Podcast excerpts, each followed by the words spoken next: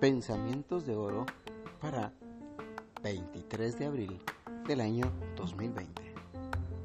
En la palabra de Dios, en 1 de Samuel 17:47, encontramos Jehová no salva con espada y lanza. Este texto nos hace recordar que Dios no es un Dios que utiliza los medios materiales o instrumentos materiales humanos, ya sean estos físicos o filosóficos. Dios tiene algo más poderoso para salvarnos y es la sangre preciosa de Jesucristo su Hijo. Él es el que nos puede salvar.